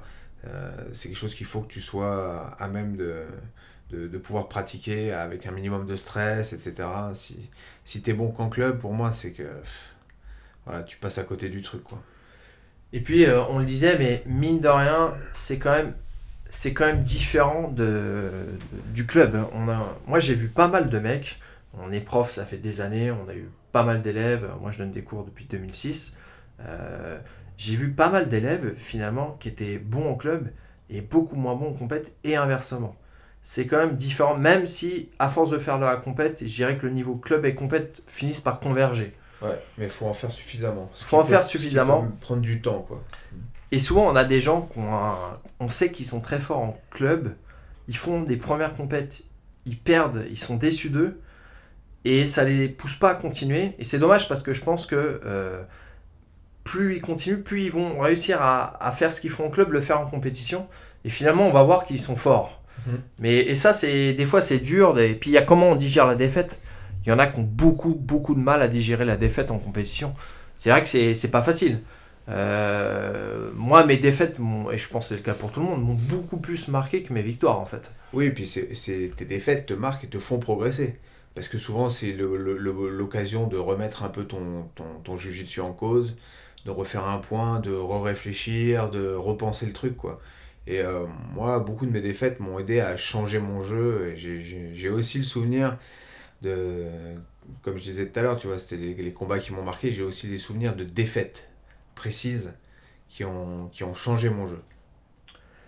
Après, euh, ce que je voulais dire, c'est que vis-à-vis de, mes élèves, donc euh, du fait d'être prof, euh, je suis content d'a- d'avoir fait ou de faire de la compète parce que euh, je pense que ça apporte quand même un plus dans l'enseignement. Alors, on sait qu'il y a des, bons profs que- qui font pas de compète, euh, mais je pense quand même que un, un prof qui va pouvoir t'accompagner, te suivre, arriver à te, je sais pas, te motiver, te, te, te, te, développer ton, ton jeu personnel, ton jeu mental également. C'est important, je pense, pour le prof d'avoir fait de la compète et d'en avoir fait quand même pas mal. Euh, ça, c'est mon point de vue perso. hein. Ouais, Je, je- sais que je sais qu'il y a beaucoup de profs euh, qu'on n'ont pas trop fait. Euh, c'est sûrement, sûrement des, il peut y avoir des très bons profs aussi. hein. Mais je pense quand même que c'est important d'en avoir fait. Euh, Bah, t'as des très bons profs. Regarde John Danaher, qui est un des, des meilleurs, considéré comme Ouais. un des meilleurs profs au monde, a pas fait de compétition. il n'en a pas fait du tout? Franchement, je crois pas, non. Et même lui, il est à peine en état de marché, apparemment, alors qu'il Ah, est. Donc, il, il a eu des gros problèmes de soucis, il s'est mis tard. Euh, Des gros problèmes de santé, pardon. Il s'est mis tard. Et je pense pas que ce soit nécessaire, mais je pense que c'est- forcément un plus, parce que voilà, tu sais euh, par quoi ton, ton élève est en train de passer, tu peux le, le rassurer, lui dire voilà, ça c'est normal. T'as vécu ce qu'il est en train de vivre. ouais. Ouais, donc c'est toujours un plus. Mais bon, ça, ça ne suffit pas. Ça ne suffit pas à faire de toi un bon prof, c'est sûr. Mais- Voilà. Donc, euh, bah, nous, comment est-ce qu'on. Alors, on a, nous, on n'a jamais poussé nos élèves à en faire. Hein, c'est jamais un truc. euh, parce qu'on sait que c'est très personnel. Et puis, euh, je, dirais, que les élèves qu'on pousse le plus, logiquement, c'est les plus jeunes, ceux qui ont le plus de temps de s'entraîner, qui n'ont pas d'enfants, éventuellement qui, sont, qui sont à pleine force de l'âge. Mais je dirais que de manière globale, on incite les gens à en faire, on les pousse pas. Euh, je pense quand même qu'il faut, à un certain niveau, quand vous êtes ceinture noire, là encore c'est mon avis perso, euh, je ne tiens pas la vérité, mais je pense qu'il faut quand même avoir essayé. Et quand vous êtes ceinture noire, je pense qu'il faut avoir combattu au moins une fois en ceinture noire. C'est mon point de vue. Mais euh, je pense que c'est important, et pour vous c'est un plus, et je vous incite à le faire. Maintenant, évidemment, tout dépend de, voilà, du contexte, de, la situation dans laquelle vous êtes, mais ça, je pense, j'aurais vraiment regretté de ne pas avoir combattu en ceinture noire. Non, je pense aussi que c'est à faire. Bon, après, c'est difficile de juger les gens et tout, mais je crois qu'en France, il y a à peu près plus de 300 ceintures noires. Euh, maintenant, euh, à mon avis, à mon avis, on est largement au-dessus des 300 maintenant. Je pense qu'il y a beaucoup de, de, de, de professeurs qui ont du mal à combattre parce que, voilà, t'as as des élèves, euh, tu sais que tu vas y aller, que t'es pas dans la meilleure condition. Euh, si t'es bon prof aussi, tu dois, tu dois surtout penser à tes élèves plus qu'à toi. Donc, euh, t'es un, t'es un peu en contradiction avec ce que, ce que doit être la préparation pour une compétition. Donc voilà, c'est, on peut pas trop juger les gens, etc. Mais au-delà de, de, la ceinture noire, de manière générale, moi je pense que j'encourage tout le monde à, le faire sans mettre la pression, parce que comme tu dis, nous on est un club, nous ce qui compte dans le club, dans nos clubs, c'est plus il y a la bonne ambiance que vraiment l'aspect compétitif. Mais euh, c'est vraiment bien, même pour une ceinture blanche ou quoi, je pense que c'est un truc à faire une fois dans sa vie. De, voilà, de ressentir le truc, euh, la compétition, se mettre la pression. Puis c'est un art martial, t'as as des trucs quand même. hein. Quand tu commences le combat, le regard, quand tu vois ton adversaire avant de rentrer sur le tapis, c'est. Des trucs, je pense, euh, qu'on aime qu'on n'aime pas, je pense que dans, dans une vie, c'est bien de, de connaître cette sensation. Je pense vraiment que c'est un truc à connaître. Et pour ceux qui, craignent, parce que c'est vrai qu'aujourd'hui tu peux dire bon bah moi je suis ceinture noire, j'ai jamais combattu, j'ai envie de me mettre maintenant, mais ça va être compliqué parce que même si je suis fort en club, les mecs euh, ils combattent plus souvent que moi, etc. Aujourd'hui on a la chance d'avoir, euh, même en France, des catégories master, des catégories qui vous permettent de, de, de vous mettre à la compétition sans, sans y aller euh, trop fort contre les mecs voilà, qui sont en pleine bourre, qui combattent toutes les semaines. Donc on a la chance Maintenant, euh, y compris en France, vous n'êtes pas obligé de partir loin, payer cher, etc. Euh, D'y aller plus tranquillement. Je pense qu'en France, bientôt, on aura. Pour l'instant, on est juste adulte master, mais bientôt, on aura master 1, master 2, master 3, etc. Voilà, ça vous permet de rentrer euh, de manière plus posée en compétition. Donc, j'invite les, gens qui n'ont jamais fait, je vous invite quand même au moins à essayer. L'important, c'est même pas la victoire hein, au final. hein. Moi, je, comme je disais, euh, à la rigueur, si, j'ai une fierté dans ce que j'ai fait, c'est pas les victoires euh, éventuelles, c'est plus de, l'avoir fait, de m'être euh, mis ce défi, d'y être allé, d'avoir surmonté tes, tes craintes, tes, tes, problèmes perso, tout un tas de facteurs, parce que ce qu'il faut savoir, c'est que chaque personne vit la compétition différemment. C'est très psychologique. Il y en a qui, qui veulent complètement isolés, qui mettent de la musique, qui veulent pas parler. Il y en a d'autres, au contraire, faut qu'ils parlent tout le temps. Euh, c'est quelque chose de très personnel, c'est une, c'est une épreuve personnelle, et je suis content de l'avoir fait et de le faire.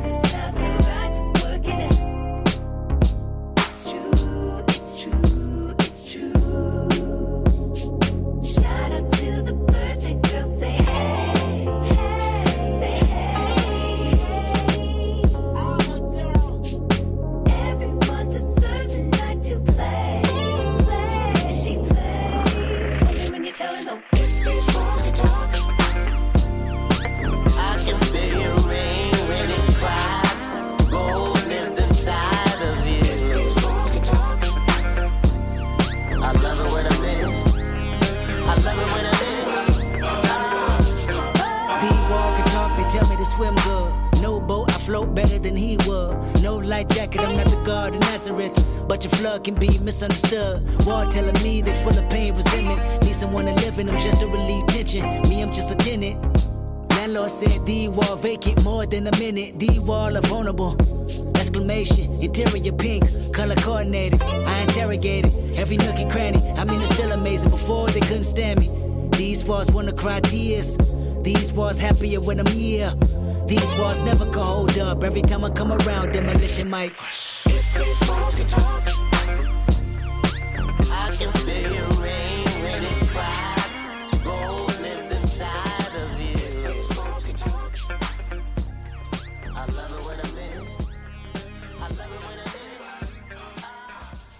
Alors mon petit conseil euh, de vidéo à regarder euh, concerne un documentaire, euh, Arte Suave, ou Arte Suave en portugais si, si mon accent me le permet. Alors c'est un documentaire je crois de, de 2004, je crois qu'il a été fait par des Français. Alors j'ai essayé de regarder un peu, euh, j'ai pas trouvé euh, trace de qui est derrière ce truc-là. Faudrait qu'on retrouve parce que nous on l'avait acheté en, on l'avait en version physique. On avait le DVD derrière, il y avait derrière la jaquette il y avait des noms. Je sais pas qui est à l'origine de ce truc-là. Il me semble que c'est des Français, parce que je me rappelle que Guillaume, qui donne des, des cours dans le sud-ouest, nous avait dit que c'était un pote à lui qui avait fait ce Oui, documentaire. Guillaume Duranton, oui, effectivement. Et d'ailleurs, je crois même que lui-même était remercié dans, derrière la Oui, jaquette. exactement. Donc voilà. Bref, c'est un, documentaire donc, de 2004 euh, où euh, on, suit certains compétiteurs euh, au Brésil, dans leur club. On les voit s'entraîner, discuter un peu de leur, préparation, etc. Donc c'est assez intéressant dans le sens où voilà, ça témoigne de ce qu'était le Jiu-Jitsu il y a 15 ans. Et donc bah, voilà, on en parle souvent, mais il y a eu énormément d'évolution. Et euh, 15 ans, c'est à la fois, il y a peu de temps et à la fois énorme.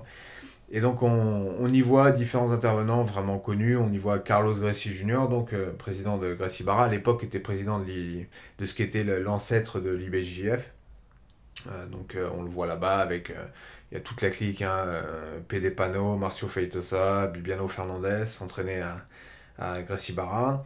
On voit aussi Shanji Xande Ribeiro qui s'entraîne avec Flavio Canto, le judoka, euh, qui parle un peu de ses combats. On le voit euh, détailler certains mouvements. Donc c'est assez intéressant parce que voilà, c'est tout- toutes ces personnes qui sont des, des grosses figures du jiu-jitsu, on les voit à, une, à une période où, en fait, c'est à ce moment-là que nous, on a commencé vraiment à les connaître. Et euh, c'était l'équivalent encore une fois, de, de ce qu'est YouTube aujourd'hui, quoi. Les, les, les petits, euh, les petits reportages de flow grappling ou, ou autres.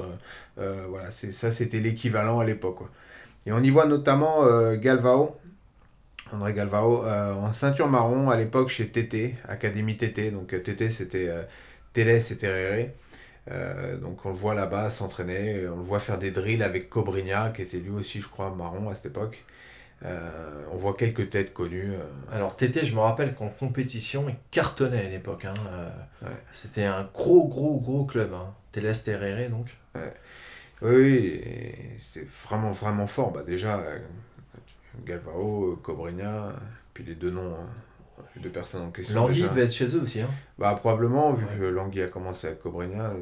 et- Et même, euh, bah, même euh, Alan Finfo, euh, Bruno Mathias, était, chez, chez eux aussi. Hein. en tout cas, chez Terere. Ouais, mais eux, ils étaient. à- Parce qu'on les voit d'ailleurs dans le reportage un peu On les plus voit tard. aussi D'accord. Et eux, on les voit en train de commencer à créer ce qui est, ce qui est devenu le projet social Cantagalo. Donc, euh, D'accord. à l'époque, c'était euh, Braza, ce qui est devenu euh, Checkmat plus tard.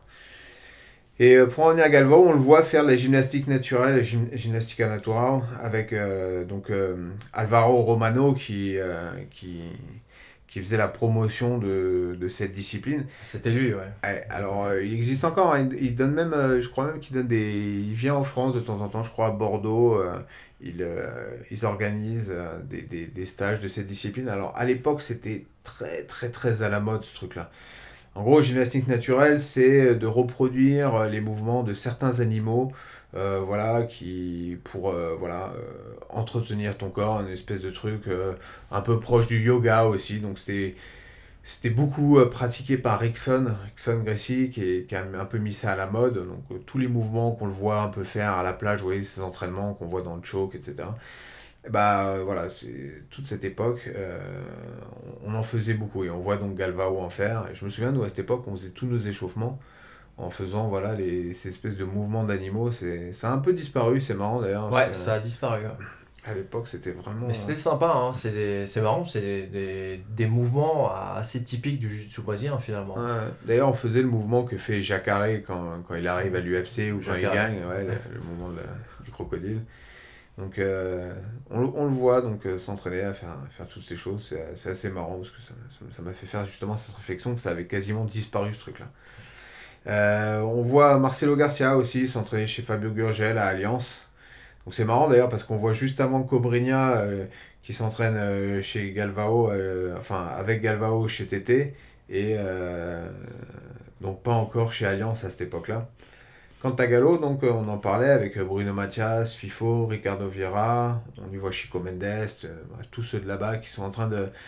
On les voit en train de chercher le local, de commencer à préparer l'endroit où on allait s'entraîner, on- nous-mêmes avec eux d'ailleurs. Nous, on a eu de la chance d'y aller en 2006, donc euh, Mm. voilà. Maintenant, c'est tout le monde connaît, je pense, en France, Cantagalo, c'est devenu assez connu, mais c'est vrai qu'en 2006, euh, c'était pas encore très très connu. Ouais, puis c'était. La, la, cette- Cantagalo, hein, c'est une, favela qui est, qui est à la limite entre Copacabana et Ipanema, on va dire. Et euh, bon, maintenant, c'est devenu une favela euh, carrément tranquille, mais à l'époque, c'était encore le Far West. hein. Donc, euh, Moi, j'ai logé dedans la dernière fois que je suis allé au Brésil. C'est, euh, c'est- c'est- maintenant, c'est assez tranquille. hein. Ouais. Voilà, donc euh, il y a aussi. Donc c'est un, c'est un documentaire en deux parties. hein. le volume 2 est assez intéressant. On y voit euh, Demian Maya aussi. euh, donc qui était, comme je disais, à- dans, dans, dans un- une académie qui était Braza. Euh, Braza, c'était Comprido, euh, Rico et Leo Vieira et Felipe Costa. En fait, c'est, ça s'est splitté. hein. Je crois Braza existe encore, c'est Felipe Costa. Mais euh, c'était l'ancêtre, on va dire, de, de Checkmat, quoi. Euh, et donc on voit Damien Maya, il donnait des cours de MMA. Je me souviens à l'époque, j'avais regardé ce documentaire, je me disais, mais je, me- je connaissais Damien Maya en jiu-jitsu, mais je me disais, ouais, c'est bizarre, on voit Damien Maya donner des cours en MMA. euh, je sais pas, il a fait quoi en MMA, quoi. À cette époque-là, il avait, il avait pas encore du tout Ouais. percé comme il a percé plus tard, quoi. Mais bon, il devait déjà avoir sûrement quel- quelques skills pour donner ces cours-là. C'est et, sûr. euh, je pense que voilà. D'ailleurs, au début, euh, il, a- il, était vraiment bon. Il avait fait, je me rappelle, euh, un tournoi de MMA au Brésil. Il avait vraiment impressionné. hein. Ouais. On sentait qu'il était fait pour ça quand même.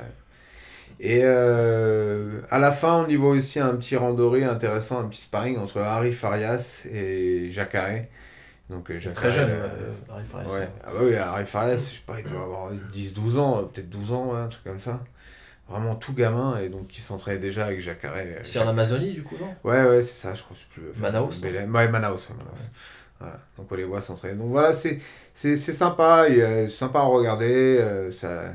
Même quand on les voit tourner, on voit que c'est du jujitsu. C'est plus ju- c'est pas le jujitsu d'aujourd'hui, quoi. Ça- et C'est vraiment différent. Donc euh, c'est un c'est un documentaire important, euh, un des premiers dans le genre, qui, était l'équivalent voilà, de, des vidéos YouTube qu'on a aujourd'hui. où On voit des gars tourner. Là, on décortiquait ces trucs-là pour voir quel mouvement ils faisaient à quel moment. Enfin, c'était. C'est sympa à voir, je vous invite à aller, aller jeter un petit coup d'œil, il y a une bonne, bonne ambiance, euh, des images de plage. euh, Il avait beaucoup tourné ce reportage. hein. Ouais, beaucoup ouais. fait parler, hein, je me rappelle. C'est un, c'est un des, des reportages principaux du, du, du jiu-jitsu brésilien, avec, avec de bonnes musiques aussi. Donc euh, jetez un coup d'œil, Arch et Suave, volume 1 et 2, c'est dispo sur YouTube. I could watch you for a lifetime. You're my favorite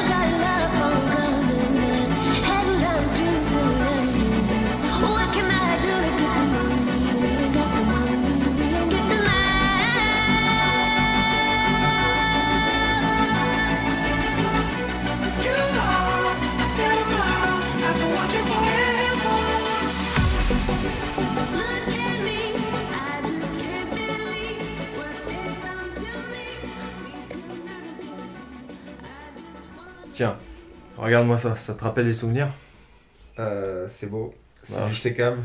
Voilà, c'est du Secam. Je te laisse euh, dire ce que c'est. Qu'est-ce que tu euh, tiens dans les mains Des cassettes VHS, putain, c'est fort. Rien que de tenir des cassettes VHS, ça me fait tout bizarre, tu vois. Donc, c'est des cassettes VHS des Gracie Jiu-Jitsu in Action. Donc, euh, 1988, Rorion Gracie All Right Reserved. Déjà, le... Rorion Gracie était déjà prêt légalement. Voilà, exactement. Avec l'ancien l'ancien logo du Gracie Jiu-Jitsu avec le triangle et les deux gars en train de lutter là. Donc volume 1 et volume 2. Ouais. Alors il est marqué 1988, mais je crois que celles-ci, en tout cas, elles ont été éditées en 91, je crois, ou 92, il me semble. 92, ouais, copyright 92, 92. voilà. C'est marrant d'ailleurs que ce soit marqué 88 à l'intérieur. C'est peut-être le, le tout tout premier. euh, Ouais, peut-être qu'il a fait une autre version, j'en sais rien. Bref, donc deux VHS que nous, on, a, on s'est procuré, on a acheté par correspondance une fortune, je sais plus comment on les a payés, mais très cher, euh, en 1996. Donc c'est l'année où on a commencé en fait. Donc, euh, alors ces deux cassettes, pour moi, elles ont été vraiment euh, fondamentales dans ma passion pour le sport. Je pense pour toi c'est pareil. hein. C'est vraiment des, euh, on va dire des, des archives euh, ultra intéressantes pour qui s'intéresse euh, à ce sport et notamment à la famille Gracie. Donc euh, qu'est-ce qu'elle qu'est-ce qu'elle montre euh, ces deux VHS Elle retrace en gros une partie de l'histoire euh, via des combats uniquement. hein. Il n'y a pas de il n'y a enfin il y a, y a une voix off c'est Ryan Gracie mais il n'y a pas d'interview en tant que tel c'est pas c'est pas vraiment un reportage où on va chez les gens on montre comment euh, ils vivent etc c'est uniquement des combats alors euh, des combats euh, officiels ou non hein. il y a des il y a des combats de Vale Tudo, il y a des combats de Jiu-Jitsu, il y a des combats de Sambo, et beaucoup aussi de défis euh, des, de, de Gracie Challenge, donc des défis en, dojo, dans, des clubs, où on voit les Gracie se confronter à tout un tas d'autres pratiquants d'arts martiaux. Alors c'est l'époque où on était vraiment cloisonné, euh, le mix martial arts n'existait pas encore, enfin hormis au Brésil, mais euh, souvent c'est des combats Jiu-Jitsu contre karaté, Jiu-Jitsu contre judo, etc. Donc dans la première cassette, Jiu-Jitsu contre lutte libre. est-ce que tu te rappelles ce qu'il y a dans la première VHS Co- Comment ça commence? Oh là là, la, la- la première. Les premières images qu'on voit. Putain, non, franchement, euh, c'est pas Helio et Non, non, Carlos non, encore en avant noir et ça, encore avant ça, encore avant ça. Ah, je sais plus, non, c'est pas une pub de Non, tu- Academy Non, tu vois des... euh, Allez, FBI Warning déjà Ouais, il y a ça. Et ça, c'est bon, c'est encore autre chose. Mais tu vois des animaux, Ah oui, exact. tu vois, euh, Exact. filmés dans la savane, des animaux se, se battre. Exact. Et tu vois qu'à chaque fois, ça termine au sol. Forcément, hein, debout, euh, enfin je sais pas ça, on peut considérer qu'un animal est debout déjà. Mais ils finissent par se rouler par terre en tout cas. Tu vois Et euh, c'était la grosse théorie d'ailleurs, euh, c'est ce qui est marqué derrière Oui. la cassette, hein, Avec je des crois. statistiques euh, Voilà. précises. 90% des combats finissent au sol. Bon, ça veut tout et rien dire cette statistique, mais en tout cas, pour, pour qui a déjà vu des gens se battre dans la rue, c'est véridique. C'est la plupart des combats, même des gens qui n'ont jamais entendu parler de Jiu-Jitsu, de MMA, etc., ils vont finir au sol. C'est quasi sûr. Ça finit au moins au clinch, tu vois, au Ouais. contact. Au moins, ouais. Tu vois. Donc ça, c'est c'est une vérité. Hein, c'est... Et euh, nous, ça nous avait ouvert les yeux sur le fait que euh, ce sport est vraiment euh, calibré pour, pour le combat sans règles, on va dire. Et donc c'est très intéressant. Donc, au, départ, après la savane, on commence à voir des combats de Helio Gracie lors de grandes confrontations avec des maîtres japonais de judo, et notamment en premier combat contre Kato. Kato, c'était un, disciple de Kimura. Euh, Kimura, euh, dont on a tiré le, nom sur la, sur clé de bras. hein. Euh, du coup, c'est un combat sur un ring qui a eu lieu au Brésil. Euh, voilà, l'idée c'était confronter le Jiu-Jitsu, euh, Gracie Jiu-Jitsu comme on appelait ça à l'époque, face au, judo. Donc euh, c'est vrai que les, Japonais étaient, on va pas tout refaire l'historique, mais étaient assez friands de, de genre de combat euh, où ils se retrouvent euh, sur un ring euh, confrontés face à un autre sport. Et là en l'occurrence, Elio, il se fait projeter au début du combat euh, par un Ushimata, quelque chose comme ça. Il se retrouve donc en dessous, en garde euh, fermée, et il étrangle euh, le japonais avec un cross choke. Il l'endort d'ailleurs. Voilà. Et ce combat a donné lieu euh, à une autre, confrontation qui est archi connue, qui est donc le combat entre Helio Gracie et Kimura. Et ce qui est intéressant dans ce combat, notamment, c'est qu'on voit que Kimura, euh, il combat vraiment euh, comme un combattant de jiu-jitsu brésilien. Et euh, c'est assez marrant, mais au final, il a vraiment des, passages de garde, des formes de corps. On reconnaît ce qu'est l'ancien jiu-jitsu brésilien, on va dire. Mais voilà, ça n'a rien à voir avec la manière dont on aurait pu s'imaginer qu'elle allait combattre un pratiquant uniquement de judo. Donc effectivement, il le projette, mais après, il fait vraiment des passages de garde. Même la manière dont il fait la, la kimura, il met la jambe par-dessus, il se décale. On voyait après plein de japonais qui la faisaient mal, euh, des, des mecs qui venaient du, judo, même du newaza, qui, qui, faisaient pas forcément bien la kimura. Et lui, euh, donc, il fait bien cette, euh, cette, technique. En l'occurrence, la technique qu'il a fait, donc comme je disais, aujourd'hui on parle de kimura, mais ça vient de, de ce combat, parce que les, les Brésiliens, je pense, connaissaient pas encore cette technique. Quand ils ont vu se prendre cette clé, bah, ils se sont dit, tiens, ça, on va appeler cette technique kimura, c'est kimura qui l'a mise à.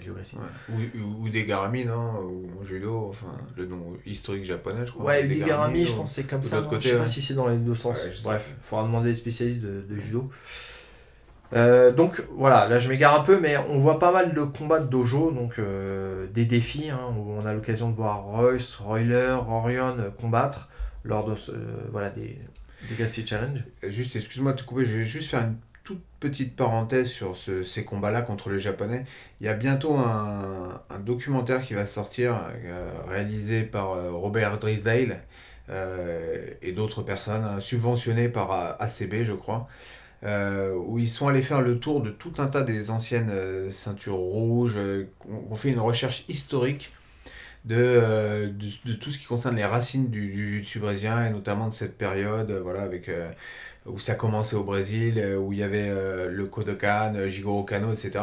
Donc ça, je pense que ce, ce, ce documentaire-là, alors je sais plus quel est le nom, mais qui va être très intéressant, je pense, parce que j'ai écouté il y, a, il y a peu un podcast où Robert Drisdale était interviewé à ce sujet, et je pense qu'il va y avoir pas mal de révélations sur toute cette époque. Et il faisait la remarque qu'en fait, à ce moment-là, le niveau au sol des Japonais était bien meilleur que celui au Brésil. Et euh, d'ailleurs, euh, il citait l'anecdote que le, le triangle, le- la technique du triangle au Brésil, a été redécouverte euh, bien plus tard, alors qu'au Japon, il la faisait déjà depuis un moment. Bref, le niveau technique japonais était bien plus élevé à ce moment-là que le niveau brésilien au sol. On en avait déjà parlé, mais moi j'ai eu l'occasion de demander en personne à Flavio Bering il y a peut-être 15 ans. Je lui avais demandé lors de- d'une de ses venues à Paris euh, quand est-ce, parce que lui, bon, Flavio Bering c'est vraiment un élève direct de, de Léo Ressier. Aujourd'hui, c'est un, un des, on va dire, des, des maîtres encore en vie que- qui, est, qui est le plus am- enfin, attaché à, à dire. Ah, Helio, à la il est source. directement à, à Mhm. la source. Et du coup, lui, il me disait que le, le triangle, il l'avait vu vraiment tard, hein, dans les années 70, si j'ai pas de bêtises, et qu'il l'avait vu à la base, c'est quelqu'un qui, avait, qui l'avait vu dans un livre. Donc euh, voilà, pour vous dire que je crois même qu'ils avaient vu l'omoplata avant le triangle, pour vous dire. En fait, ils ont redécouvert ce que les Japonais savaient. Et bon, voilà, après le Jiu-Jitsu, à partir du moment où tu le pratiques, tu vas tout redécouvrir. Mais ils ont fait, ils ont, ils ont, ils ont, ils ont redécouvert en fait tout un tas de techniques que les Japonais, euh, début du XXe siècle, maîtrisaient et maîtrisaient bien mieux qu'eux en fait.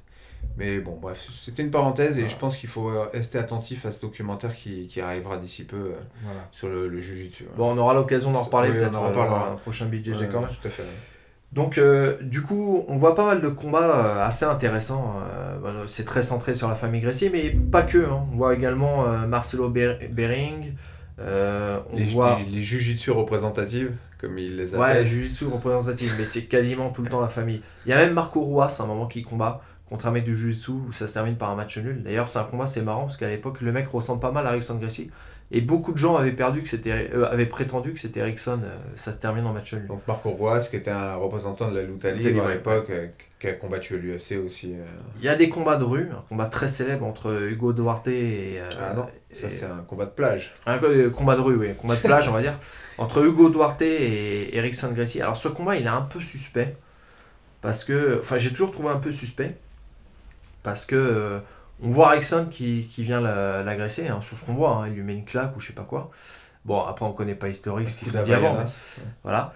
Et après, on, on voit euh, Erickson se faire avoir en montée quand même. hein. Ouais, je me souviens. Ah ouais. mais- Et Ici, le combat, euh, bon, il y a plein de gens et tout, c'est le bordel, c'est filmé avec un vieux caméscope et tout. Le combat est plus ou moins interrompu, et quand ça reprend, bah, c'est Ericsson qui est en montée. Et on voit l'autre qui a du sable dans les yeux et tout. Je sais pas ce qui s'est passé, je pense qu'il faudrait décortiquer cette affaire. Quoi. Ouais, Bon, je euh, sais pas. Non, Difficile. bon, on n'en sait rien, on n'en sait rien, mais bon, Par il- contre, ce qu'on sait, c'est que Rickson a, a le même short de bain que dans Choke. voilà, qui a été filmé 15 ans après. Et ça, les images le prouvent. Ok, en parlant de Rickson, il y a, y a son fameux con- deuxième combat, parce que le premier, je crois pas qu'il était filmé, euh, contre Zulu. Non, Il y, a- il y a des photos du premier, Il y a des photos du combat. Ah, ça, c'est un combat qui est très intéressant. Et franchement, il est très sympa à voir. Euh, c'est marrant parce que c'est vraiment le bordel. Ça crie, mais les, le- les spectateurs arrêtent pas de lancer les trucs. Donc, ce combat, il n'a pas eu lieu au Maracana, comme beaucoup de gens le disent. Ah oui. Mais il a eu lieu au. Ouais. Et ce qui a quand même un peu rien à voir. Parce que moi, je suis allé, euh, quand, quand je suis allé au Brésil la dernière fois, euh, c'était un an avant la Coupe du Monde d'ailleurs. euh, Il y avait, je, je- je suis allé au Maracana et j'ai cherché ce Maracana Zinho. Et il porte bien son nom parce qu'il est vraiment petit quand même. hein. Bon, enfin petit, euh, voilà, toute Ouais, on, proportion on gardée. le voit sur Google Maps. Vous Voilà. faites rechercher Maracana, vous voyez le juste à côté. euh. Enfin bon, c'est quand même quelque chose qu'il ait fait ce combat-là. hein, Même, euh, voilà, c'est quand même, euh, c'est collé au c'est quand même, c'est quand même impressionnant. Il devait y avoir une sacrée ambiance. Donc ces VHS, on les a. Je suis content de les avoir parce que j'ai lu qu'elles étaient quasi introuvables les VHS. Bon, ils en ont fait après un DVD où ils ont mis des bonus où on voit les, les fils de Rorion de combattre. C'est notre ambiance. Hein, c'est euh, voilà, c'est l'impression d'être dans un épisode de, de pas, de Hartley cœur à vif et un combat dans, la cour. Mais euh, non, franchement, c'est des vidéos qui, moi, m'ont vraiment marqué.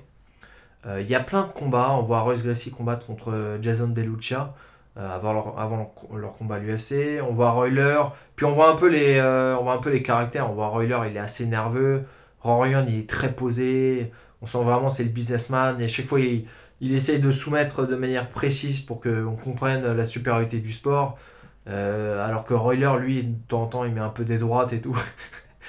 Euh, Rickson est très impressionnant. Il fait des combats contre des mecs beaucoup plus euh, musclés que lui. Il arrive à, à bien les dominer. Il y a des combats de sambo aussi. On le voit combattre en sambo. Voilà, c'est une vidéo euh, qui aujourd'hui peut va pas forcément intéresser les nouveaux pratiquants qui n'ont pas, euh, pas grandi, euh, qui n'ont pas connu le sport avec, avec le lien aussi, peu, aussi fort qu'il peut y avoir avec euh, l'aspect euh, salle défense, euh, arts martiaux, combat de rue, etc.